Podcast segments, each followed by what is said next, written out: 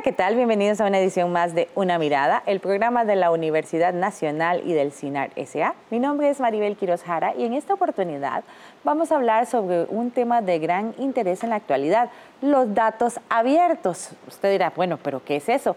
Pues es algo simple, es simplemente que la ciudadanía tenga, tenga acceso a toda la información que necesita para el adecuado desarrollo de la convivencia humana. Es un movimiento que se ha venido desarrollando a lo largo de mucho tiempo y que pues tiene diferentes aristas, pero lo vamos a conocer hoy aquí en una mirada para que usted también se una a este movimiento y defienda su derecho a contar con datos abiertos de todos los diferentes temas que a usted le interesa. Para hablar de este tema nos acompañan en esta oportunidad Denis Víquez Ruiz, quien es representante de la Comisión Institucional de Transparencia de la Universidad Nacional. Bienvenido a una mirada. Muchas gracias por la invitación. Además está con nosotros Ana Sofía Ruiz Schmidt, quien es eh, representante de la iniciativa latinoamericana por los datos abiertos. Bienvenida. Hola, muchas gracias. Además está con nosotros Jorge Umaña Cubillo, quien es el coordinador local del gobierno abierto de la OEA. Gracias por estar con nosotros. Un gusto. Y también nos acompaña David Zamora Barrantes, quien representa a la Comisión Nacional de Datos Abiertos. Bienvenido. Hola, gracias. Mucho gusto. Sí, em, un tema muy importante en la actualidad, pero que tal vez eh, la, la, mayoría de la gente no conoce exactamente de qué estamos hablando. Entonces, tal vez me gustaría que en este primer bloque eh, pudiéramos explicarle a la gente qué entendemos por datos abiertos. Bueno, tenemos que tener claro que, eh, que la, la, parte de los datos abiertos viene asociada a una iniciativa que tiene que ver con el tema de gobierno abierto, que viene con el tema de la parte de la transparencia. Mm. Uno de los aspectos que podemos asociar a nivel de la transparencia es la apertura de los datos, porque es donde ponemos a disposición de la ciudadanía esa información para que, para que puedan tomar, eh, hacer sus investigaciones, sus análisis, pero uno de los aspectos más importantes es que esos datos tienen que estar eh, eh, libres, sin restricciones, que sean de fácil acceso, y eso es un reto que, digamos, en las instituciones públicas tenemos que ir abriendo ese tipo de información que al final de cuentas es, es datos que le pertenece a la ciudadanía. Si quisiera este, complementar un poco esa idea, yendo todavía más atrás, ¿verdad? Desde 1946, eh, las Naciones Unidas acordaron este, el derecho humano de acceso a la información como un derecho fundamental sobre el cual se sostienen muchos otros de los demás derechos. Es decir, la información, el tener la información es pilar para que puedan garantizarse los demás derechos. Eh, también la constitución política recoge en el artículo 27 y 30, ¿sí? Eh, el tema del derecho del acceso a la información. Entonces, quizás partiendo de que nosotros como habitantes tenemos derecho de acceso a la información, la conversación evoluciona un poquito en materia de cómo yo tengo disposición de esa información, porque yo puedo tener acceso a la información, pero me la pueden entregar de forma impresa, en documentos, donde se hace muy difícil el manejo, qué sé yo. Si lo que yo quiero es un, un dos, tres hojas, pues eso no representa problema, pero si lo que estoy consumiendo son bases de datos que tienen muchísimas, muchísimas hojas, pues hay una complejidad altísima para eh, poder disponer de ella. Bueno, datos abiertos va justamente a ese otro a ese otro escalón, digamos, donde la información está más procesada, está digitalmente y yo puedo fácilmente utilizarla. Y con respecto a eso que menciona David, hay que hacer una diferenciación entre lo que es información y lo que son datos, porque generalmente no se tiene esa claridad. Entonces, cuando nosotros hablamos de información es cuando hay, por ejemplo, un texto, una imagen, un video. Sin embargo, cuando nosotros hablamos de datos, hablamos de información ya estructurada. Lo más sencillo para entender es cuando nosotros nos imaginamos eh, una información estructurada en filas y columnas. Entonces, eso es lo importante, que también los datos abiertos vienen a dar una descripción de eh, el fondo de la información. Entonces, es información estructurada que se pone a disposición. Y como lo mencionaba David, lo importante es que se ponga de manera digital, disponible, sin restricciones, para que la gente la pueda reutilizar y con ello sacarle valor a la información. Eh, en Costa Rica el año pasado se firmó el decreto de acceso a la información, porque aquí no tenemos ley, pero por constitución eh, sí está el acceso. Los otros países, creo, donde no hay ley es Cuba, Bolivia y Venezuela. En Costa Rica todavía el proceso para eh, solicitar, solicitar, información es a través de pedidos de información. Eh, no es, se hace casi una por una, entonces es un proceso a veces tedioso, depende de la institución y depende, eh, todavía hay mucho que se puede trabajar. Hay algunas instituciones que están haciendo una publicación activa, como el Poder Judicial, por ejemplo, pero todavía a nivel interno de las instituciones no hay como mucha información sobre cuántos datos deberíamos publicar, cuáles son datos sensibles, cuáles datos son datos públicos, cómo cuidamos la privacidad de las personas cuando publicamos eh, activamente los datos. Eso, eso, es, eso es muy importante, eh, que la, tal vez aclararle a la gente qué tipo de datos es los que, los que podemos buscar o cualquier información debería estar disponible en, formato de datos, por decirlo de alguna forma. En, en principio, eh, toda la información que está en posesión del Estado es información pública, digamos como un principio. De hecho, la Ley Nacional de Archivos así lo establece, que la información que tienen los organismos públicos es información pública. Ahora, hay una salvedad muy importante que es la protección de los datos personales y para eso también hay una ley. Es decir, cualquier información que sea sensible, que hace referencia a eh, un gusto particular, enfermedades, afinidad política, cosas de ese tipo que tienen que ver con las personas muy propias, esa información no puede ser eh, pública. Eh, esa es una, una salvedad muy importante y hay otras que están establecidas, digamos, por excepciones de ley y ya, bueno, ahí es donde entra un poco el detalle de cuáles leyes eh, se, estaría observando, pero esa es quizás la salvedad más importante. Cuando se habla también de, de, información pública, tenemos dos líneas, lo que es la información de publicación proactiva, que es lo que el país establece un listado de, de conjuntos de información o de conjuntos de datos que deberían de publicarse, entonces lo que típicamente ya conocemos las compras públicas, el presupuesto, las planillas, todo lo que tiene que ver con cumplimiento de metas y objetivos de las instituciones. Y luego tenemos lo que se llama eh, demanda reactiva, es decir, la publicación de información que no precisamente atiende una normativa o una solicitud específica, sino que son luego cuando la ciudadanía plantea demandas específicas en temas de acceso a la información. Y ahí es importante entender que el tema de los datos abiertos en primera instancia debe atender demandas de los ciudadanos, no debe atender simplemente un tema de información que pongo a disposición por una normativa, por una ley, etcétera, sino que también debe de atender demandas de la ciudadanía que requieren cierto tipo de información. Entonces también el tema de demandas y es donde ya deberíamos de empezar a ver el tema de los datos abiertos como un bien o servicio público, debería atender una demanda específica de ciudadanías, temas específicos, cambio climático, pobreza, educación, economía, pymes, todo lo que potencie también el desarrollo social y económico del país con intereses específicos. Eh, al final también la publicación de los datos no pasa solamente por el derecho de información de la ciudadanía, sino también tenemos que pensar que son datos que las instituciones deberían consumir a lo interno para tomar mejores decisiones y para adaptar las políticas públicas en la medida en que puede crear evidencia de cuáles son los problemas que tiene, a qué se está enfrentando, qué cosas nuevas hay y cómo con el uso de los datos puede retroalimentar su, información interna para tomar mejores decisiones. No, y asimismo hay un, un elemento muy importante que hay que tomar en cuenta a nivel de los datos y que eso es una forma en que la, ciudadanía o la misma institución se pone al escrutinio público. La única forma en que un ciudadano puede ser partícipe en la toma de decisiones o más bien para generar política pública o más bien políticas públicas es tener acceso a esa información, a ese dato, perdón, y con ello, digamos, por ejemplo, la academia, en este caso, por ejemplo, puede hacer investigaciones donde esos datos son, son procesados de acuerdo a sus necesidades y puede dar ciertos, eh, ciertos aspectos que pueden dar a, la solución de problemas que la sociedad enfrenta. Sí, una, una iniciativa que responde mucho a las necesidades de la población, de los diferentes grupos, pero que tal vez no le estamos sacando el mejor provecho. Eh, tenemos muchos retos como país y como región en esa materia, pero de eso vamos a hablar en el siguiente bloque. Quédese con una mirada que ya volvemos.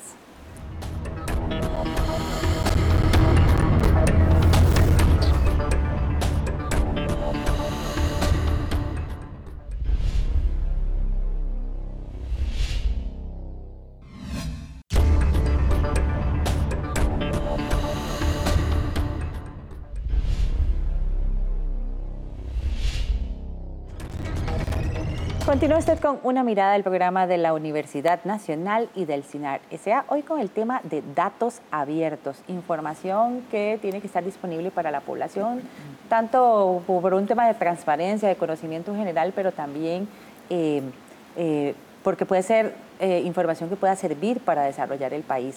Ahora, em, hay un dato importante en torno al tema de, que, nos, que estamos discutiendo aquí, y es el tema de la accesibilidad. ¿Verdad? Porque mm, hay mucha gente que puede decir, ah, bueno, yo cumplo con la transparencia y coloco los datos, eh, o bueno, información más bien, en, en mi página web, pero que no necesariamente va a cumplir con las expectativas de la gente que, que, va a acceder a ellos. Ustedes mencionaban que el tema del formato es muy importante. Eh, ¿Qué características deberían tener estas, estas páginas para que esos datos de verdad sean útiles para la población? Quiero partir diciendo eh, la forma en la que normalmente las instituciones públicas este, ofrecen la información. ¿sí? Normalmente es lo que alguien de este lado del escritorio ha decidido que es relevante eh, o que cumple con ciertas condiciones y eso entonces lo hacen público. Lo hacen público por informes donde se procesa, se selecciona información o lo colocan en el sitio web con esa restricción de entrada ya se puede estar ya se puede estar limitando el uso potencial que tienen muchos otros datos que no se, no se, no se escogieron para que se hicieran públicos.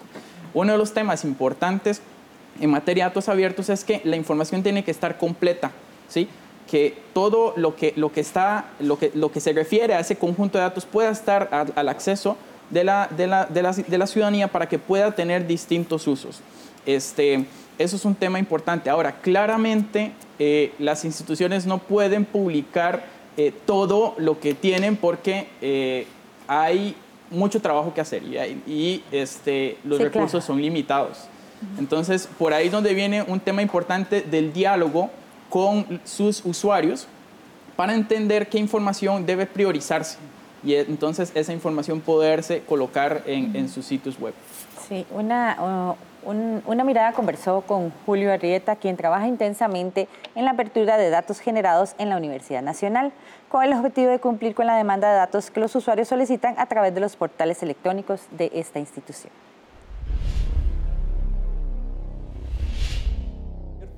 Los datos abiertos viene a ser un nuevo paradigma de cómo publicar los documentos en la web, los datos, los conjuntos de datos, toda esa información que la ciudadanía constantemente demanda a la universidad para conocer sobre el quehacer, sobre la rendición de cuentas. Entonces, toda esa información la institución hasta el momento la ha publicado en formato PDF.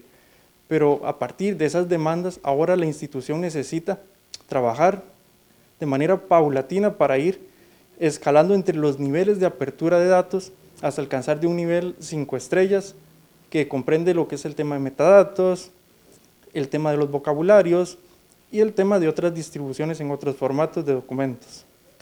Logramos descubrir esas necesidades de información que había a partir de los formularios que hemos publicado en las redes, los chats, donde son los mismos ciudadanos los que necesitan y hacen esas consultas de los conjuntos de datos que necesitan tener a disposición para poder ellos hacer sus propias consultas, obtener sus propias conclusiones y así conocer más sobre la gestión pública de nuestra institución. Esa información va a estar accesible en el portal de datos abiertos que, vamos a, que tiene a disposición a la ciudadanía, donde pueden entrar y descargar todos esos conjuntos de datos con todas las características que deben de tener para que ellos puedan hacer uso de toda esa información y ubicarla en el contexto que realmente debe tener. El espacio ya está accesible y lo pueden acceder en la dirección www.transparencia.una.ac.cr. Un ejemplo de la importancia del diálogo con el público al que uno eh, quiera dirigirse para saber exactamente cómo presentar la información, porque el simplemente colocar los datos ahí no significa que van a ser útiles y que van a ser eh, que se van a poder entender adecuadamente. Por ejemplo, publicar en un formato de PDF para las personas que trabajan en ciencia de datos es una mala palabra. Entonces no se puede publicar o no se puede decir que algo publicado en PDF es un dato abierto porque no se puede hacer nada con eso.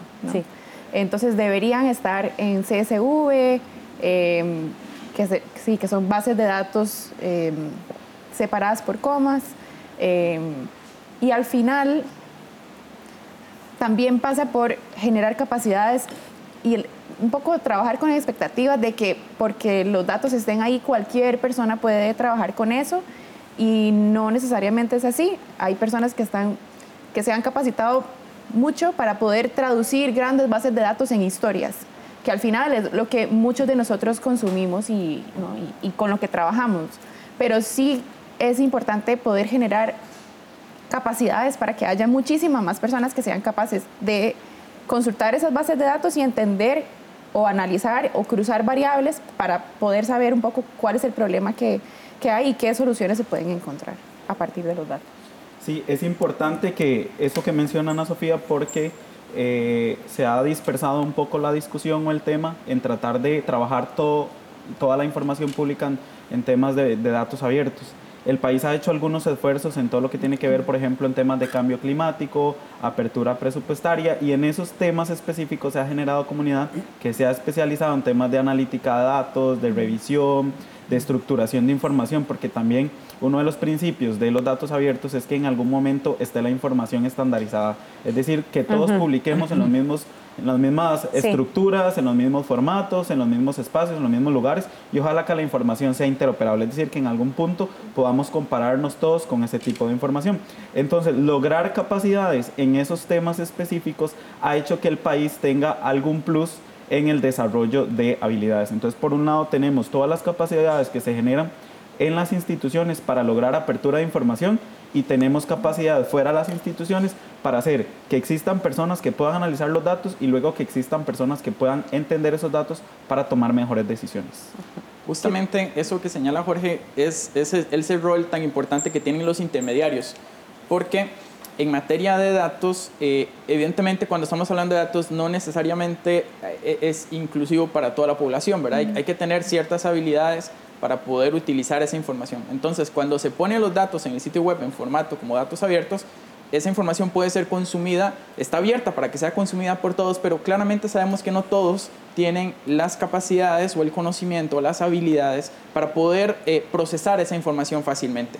Entonces, por ahí el rol de los intermediarios es muy importante, que la misma institución puede jugar un poco esa, ese rol en materia de digerir un poco esa información y ponerla eh, a disposición para que sea más fácil consumible de ciertos sectores de la población, pero también están los intermediarios que son organizaciones de sociedad civil, la misma academia que hace investigación, este, fundaciones que trabajan agendas muy específicas y necesitan de esa información detallada y que tienen las habilidades para poder procesarlas.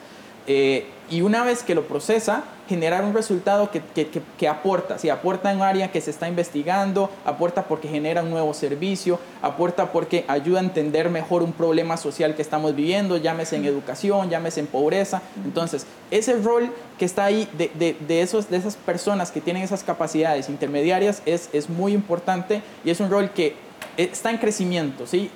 como, como sociedad es algo que estamos en esa transformación, estamos caminando en esa dirección, hay, cada vez hay más gente y necesitamos también generar capacidades para que más personas puedan cumplir con esa función y generar eh, valor a partir de los datos. Pero también hay, hay, hay un, un, aspecto que David menciona que es muy importante, es que digamos, por ejemplo, al disponer del conjunto de datos a, a, a la ciudadanía, para que lo pueda procesar y poder hacer sus interpretaciones a nivel de su análisis, hay un aspecto que a veces dejamos a un lado, que es toda la parte de la descripción del conjunto de datos, que son los metadatos. Si realmente de nada me sirve publicar un, una, eh, un conjunto de datos donde hay una serie de variables que al final de cuentas, cuando yo quiero ir a hacer ese consumo de, de datos, si yo no tengo ese, qué significa eso, entonces también estoy dejando a un lado a ese, digamos, a esa formación de capacidades. Entonces, uno de los aspectos muy importantes a la hora que publicamos el conjunto de datos, no solamente es poner la base de datos, es establecer también esa estructura del metadato. ¿Qué significa cada uno de los componentes? ¿Por qué? Porque al final de cuentas la interpretación de una variable puede ser diferente para cada uno. Sí, eso, eso me lleva al, tema que, que, estuvimos conversando eh, durante el receso del uso adecuado de los datos, ¿verdad? Eh, ¿Qué problema? Porque el reto no es solo colocarlos bien, de manera que la gente los pueda interpretar adecuadamente, que sean accesibles, que sean amigables, que tengan la información necesaria, pero también está el otro lado, ¿verdad? El otro lado de la barrera, donde está el usuario que tiene acceso a toda esta información, pero podría no hacer un uso o una interpretación adecuada de eso y generar un problema donde no lo hay. Eso es como la consecuencia no intencionada de los datos y eso también nos lleva a hablar de ética de datos, es decir, cuántos datos recogemos de las personas, cómo aseguramos que esa información está segura, cómo aseguramos que esa información no se le vende a alguien o en algunos casos en Centroamérica en que el Estado compra sistemas informáticos para espiar a sus ciudadanos también, ¿no? Entonces, es un problema y hay que atenderlo y hay muchas discusiones ahora alrededor de esto em, sobre cómo aseguramos que los datos no ah, estigmaticen a las personas, no generen más condiciones de vulnerabilidad para quienes ya son vulnerables. Entonces, cómo yo puedo recoger información sobre refugiados, por ejemplo, y cómo aseguramos que esas personas tengan eh, acceso a derechos humanos básicos de salud, educación, eh, y cómo no se convierte esto más bien en una forma de, eh, no sé, poner en el blanco a poblaciones que ya son vulnerables, a partir de, los datos y de cómo se publican. ¿no? Entonces, ¿cuánta información es necesaria? Hay ya mecanismos para poner como cuáles son los mínimos necesarios para que las personas puedan estar seguras, pero también ser conscientes de que hay datos que nosotros estamos compartiendo sin a veces darnos cuenta. Ah, sí. Sí, a mí siempre me hace gracia cuando la gente publica en redes sociales que prohíbe la reproducción de sus datos y esos datos ya circulan por todas partes, ¿verdad? O sea, eh, tenemos que ser conscientes de que a veces nosotros mismos suministramos esos datos o están a disposición. Mm, más bien el problema a veces sería que no lo estén. Durante mucho, mucho tiempo la gente no tuvo acceso a sus propios datos en los sistemas de seguridad social, por ejemplo.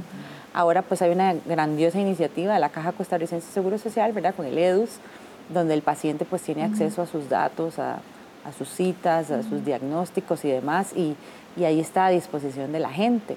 Eh, pero qué importante, ¿verdad?, que las personas les puedan dar un uso adecuado y no como ustedes mencionaban, ¿verdad?, yo quiero saber, no sé, los salarios de una institución, me encuentro un salario de 5 millones, armo un escándalo, pero resulta que había una explicación por detrás para esto. Entonces, cómo también hay que tener muchísimo cuidado con el uso que uno como persona también le da a esa información. Claro. Claro, hay un aspecto que realmente ha venido de, un artículo que estaba leyendo sobre el tema de cómo, cómo tengo que dar el manejo de los datos dentro de la parte de la ética. Se habla claramente que cuando se, se utilizan los datos tienen que tener un valor científico. Porque si realmente yo por llegar y decir, tomo una planilla salarial y digo, es que fulano y tal tiene tanto salario, pero no sabe en el fondo de qué está compuesto el salario, puede ser un pago retroactivo, puede ser algunos elementos que puede ser, y más bien hacemos un tipo de información amarillista. Y entonces siempre habla claramente de que los datos vienen a aportar para generar valor científico, generar conocimiento, generar eh, un aporte más a, digamos, a la solución de problemas, que viene el trabajo colaborativo, propiamente que a través del conjunto de datos que se, se, eh, se procesa pueda erradicar eh, problemáticas de la pobreza, climáticos. Entonces, eso tiene un valor científico. Entonces, eso es lo que tenemos que aprender con los datos, darles ese, darles ese valor, porque solamente para hacer una cuestión noticiosa de momento, realmente hay que ver qué aspectos son los que quiere dar concentrarse. Si es que quiere dar una apertura, digamos, de los datos, de los puntos que quiere entrar al detalle, entonces puede, digamos, eh, entrar a, consultar, digamos, esa información a las instituciones donde aparte de, poner el conjunto de datos, hay un espacio donde se le solicita qué más requerimientos usted ocupa, qué aspectos eh, eh, necesita que se le expliquemos, qué es ese acercamiento con el ciudadano. Sí, sobre este mismo tema, una mirada conversó con la periodista Camila Salazar, quien es usuaria y capacitadora en el tema de datos abiertos.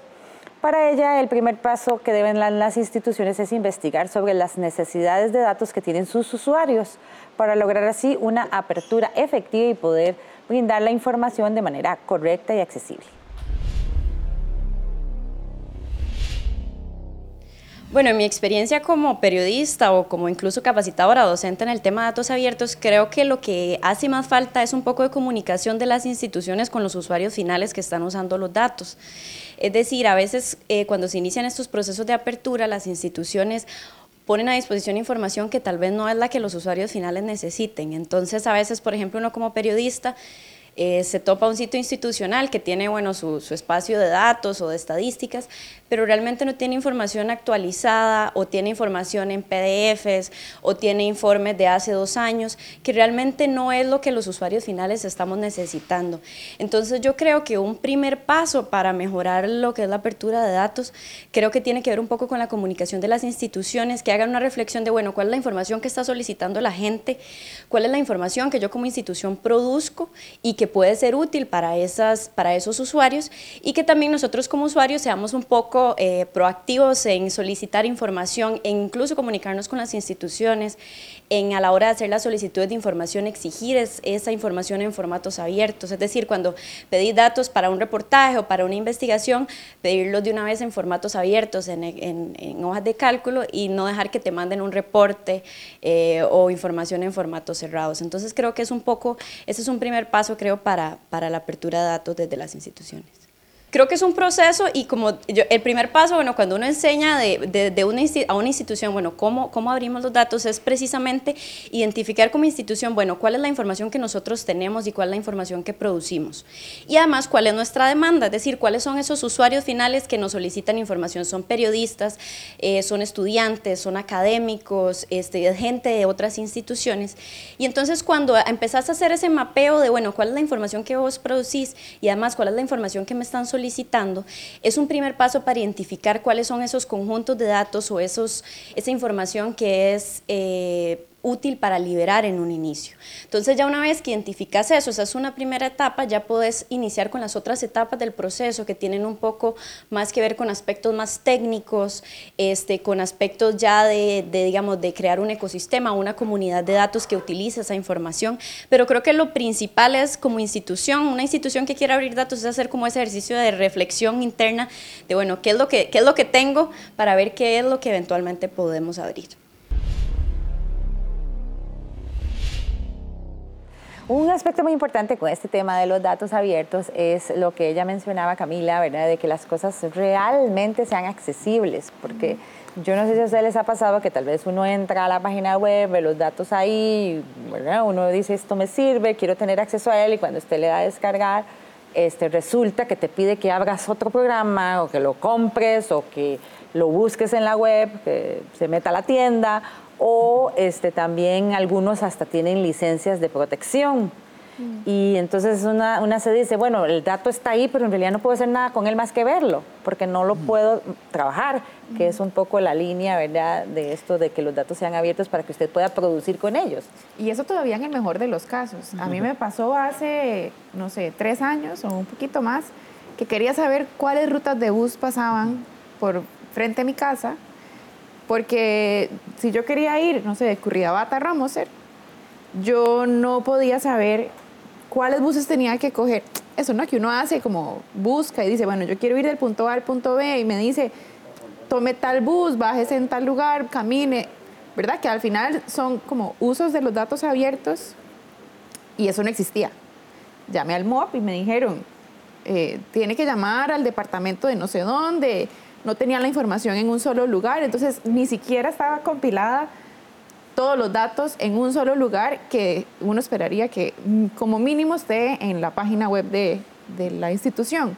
Pero sin esos mínimos, luego todo lo demás se, complica. Y ya en formatos que no sean abiertos, pues aún, eh, bueno, por lo menos asumiendo que los datos están y que son de calidad, algo se podría hacer. Pero sin estos mínimos, uno, de los principios de los datos abiertos es que estén libres de licencia, es decir, que no se requiera un software específico para poder utilizar los datos. Entonces, ahí Julio mencionaban en la presentación del, del video que existen las estrellas de los datos abiertos. Entonces, a partir de la tercera estrella es cuando yo no tengo restricciones técnicas para poder abrir los datos. Y eso además facilita que cualquier persona que tenga un computador lo pueda utilizar. Hay personas que usan cierto sistema operativo u otro sistema operativo. Entonces, uno de los principios de los datos abiertos es no restringir a un sistema operativo o a una licencia específica. Entonces, por ahí también tiene que generarse esa sensibilización de hacia dónde deben de generarse las, los procesos técnicos de apertura de datos.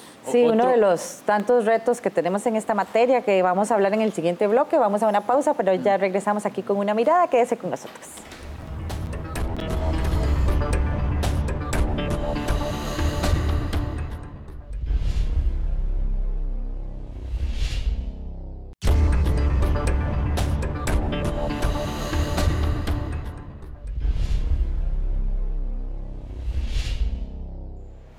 Continúa usted con una mirada al programa de la Universidad Nacional y el CINAR SA, hoy con el tema de la importancia de los datos abiertos que estén accesibles para la ciudadanía, para las diferentes actividades o tomas de decisiones que tengamos que tener.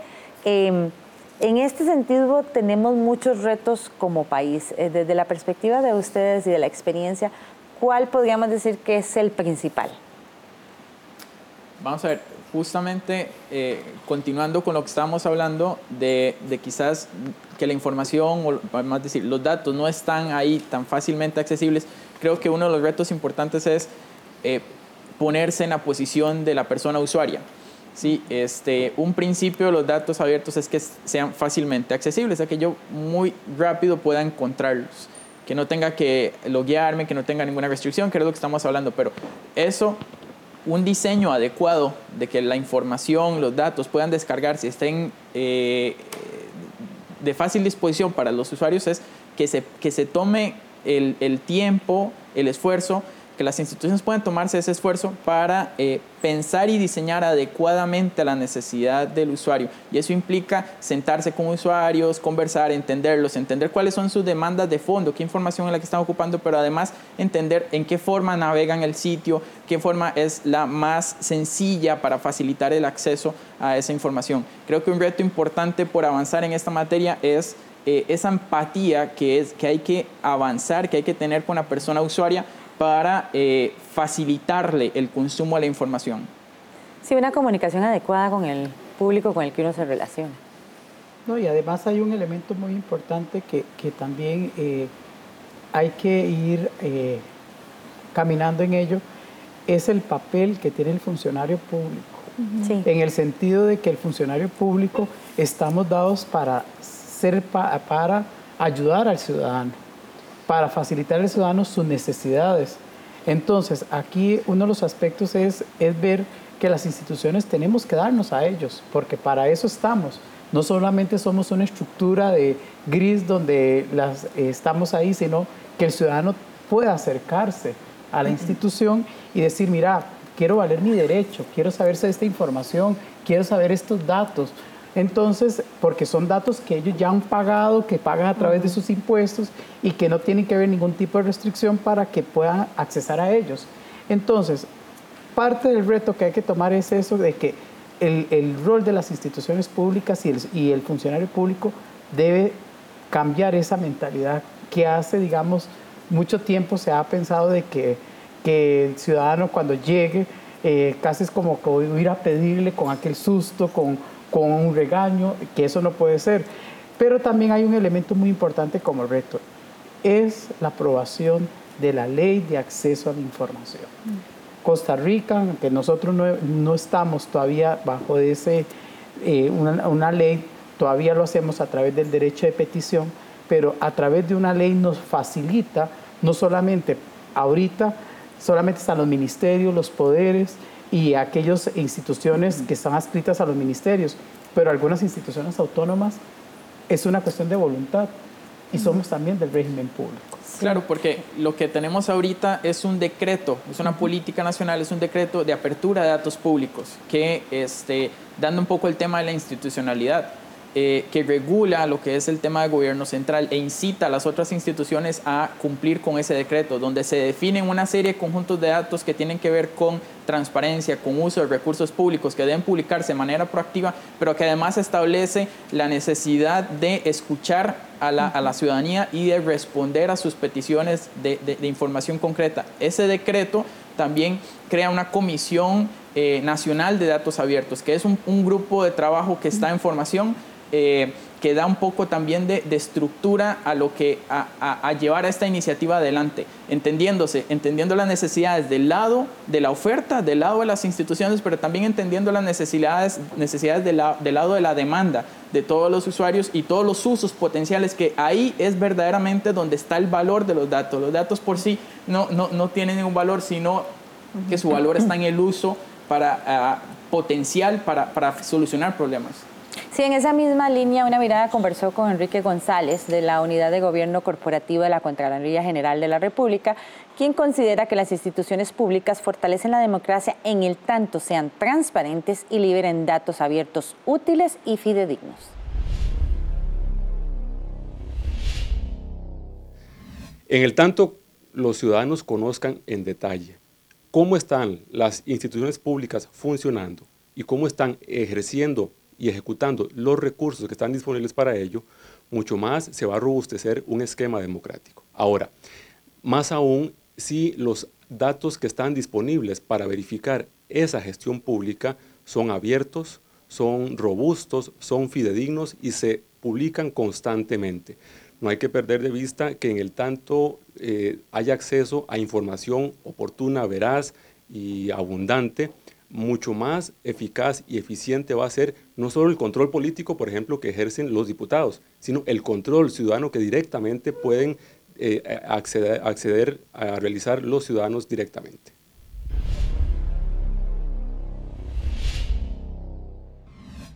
Y del otro lado, pues también está el tema de la protección de datos personales. Eso sigue siendo un reto fundamental porque la gente se siente a veces verdaderamente expuesta en este sentido, ¿verdad? Y, y pues hay que garantizarle a la gente la privacidad necesaria. O sea, los datos son públicos, pero como ustedes dicen, las identidades son privadas y hay que, hay que respetar, ¿verdad?, este, esa privacidad de las personas.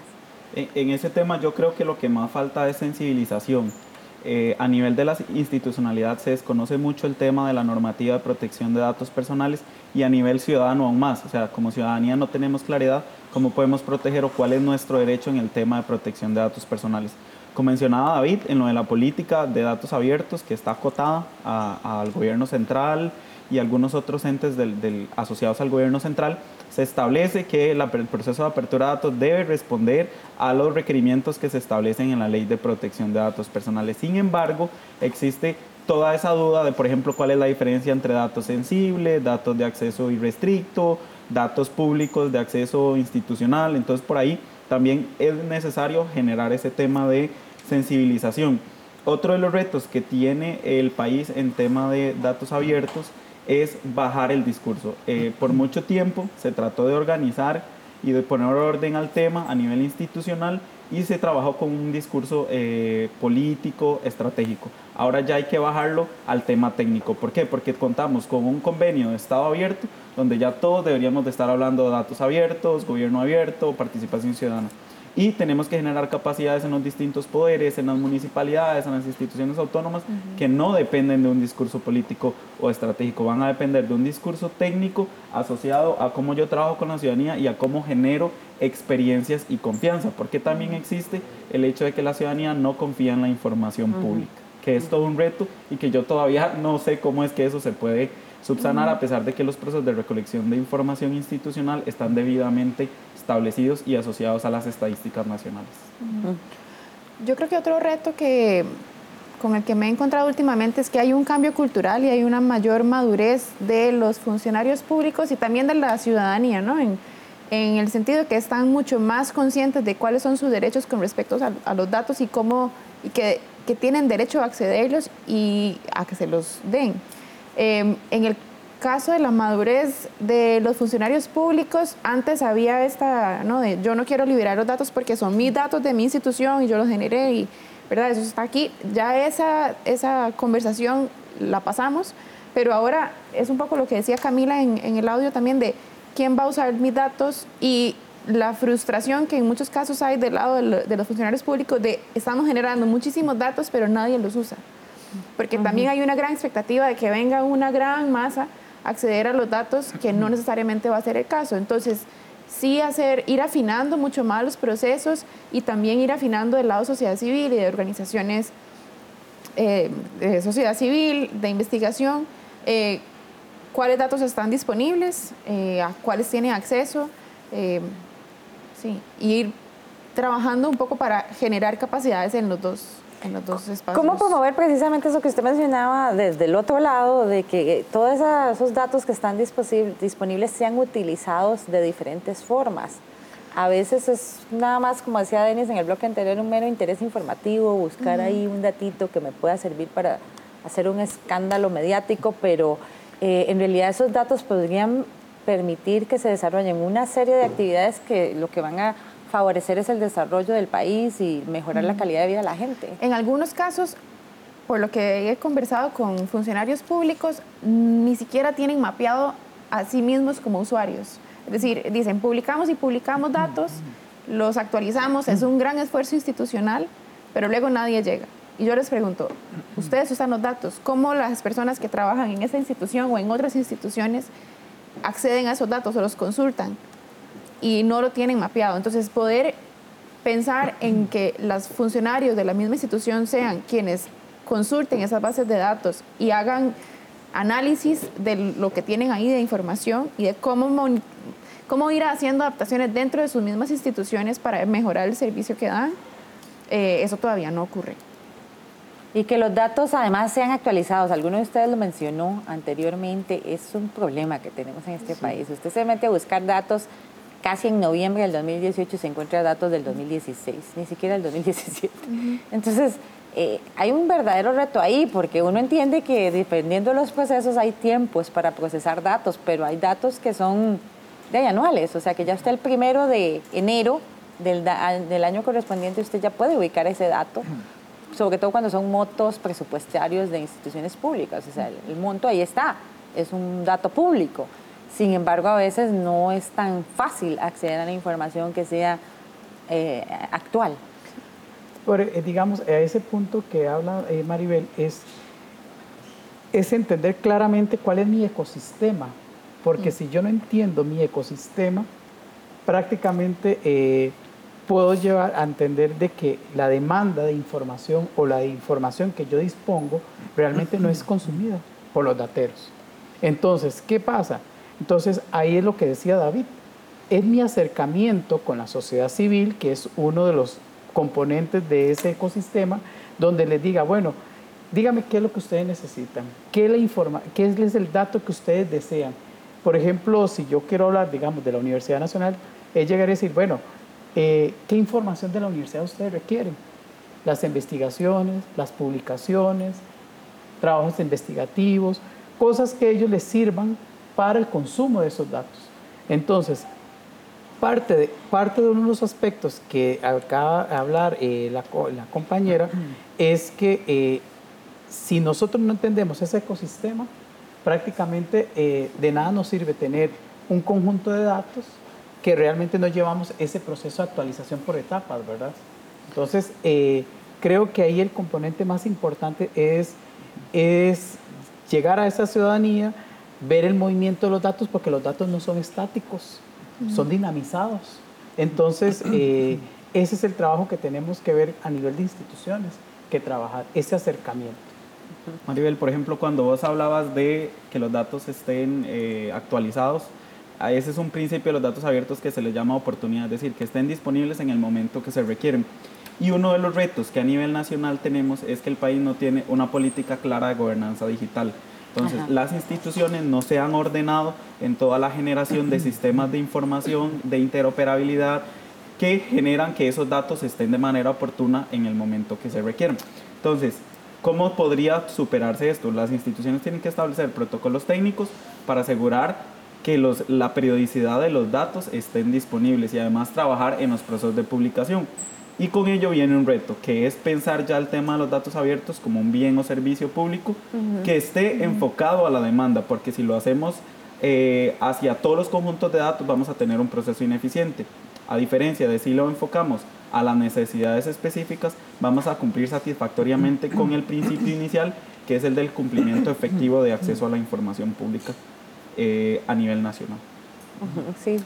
Eh, cuando se observan las instituciones públicas que están en una posición mejor en materia de datos abiertos y esto lo podemos también conocer o hemos podido mapear por iniciativas como el índice de transparencia que mide de alguna manera eh, cómo están las instituciones en materia de datos abiertos. Cuando observamos aquellas que, están en mejor posición, se puede ver que dentro han llevado procesos de formación, donde se han educado a los funcionarios, donde han habido ajustes de procesos internos para entender la importancia que tiene la información para ellos y también para los usuarios, y la importancia que tiene la información que esté disponible en un formato eh, que sea procesable por computadora, que sea disponible de manera oportuna, que esté fácilmente accesible, que se cumplan todos esos principios. Cuando se entiende eso, por dentro es más fácil ajustar los procesos para que haya una respuesta oportuna a esa necesidad esas instituciones tienen esa característica. Hay un grupo de instituciones que han ido caminando en esa dirección y eso se, se puede observar. Pues esperemos que eh, espacios como este y los muchos otros que ustedes realizan sobre ese tema sirvan para que la gente tome más conciencia sobre la importancia de los datos abiertos y también, por supuesto, y que los usen, ¿verdad?, de manera adecuada, pero también que las instituciones, pues, tomen las medidas necesarias para garantizar el mejor acceso a esta información, porque al final es información de todos y para todos y que lo, lo, que procuran es pues que conozcamos mejor nuestro entorno, conozcamos mejor nuestro país, cómo se manejan nuestras instituciones y pues podamos eh, promover mejoras que beneficien la calidad de vida de todos y todas en el país. Muchas gracias a ustedes por acompañarnos y a ustedes por estar con nosotros una vez más aquí en Una Mirada. Le invito a buscar más información sobre este y otros programas en www.una.ac.cr o en nuestros perfiles de Facebook, Twitter, YouTube e Instagram. Muchas gracias por acompañarnos. Te esperamos la próxima semana con más aquí en Una Mirada. Hasta pronto.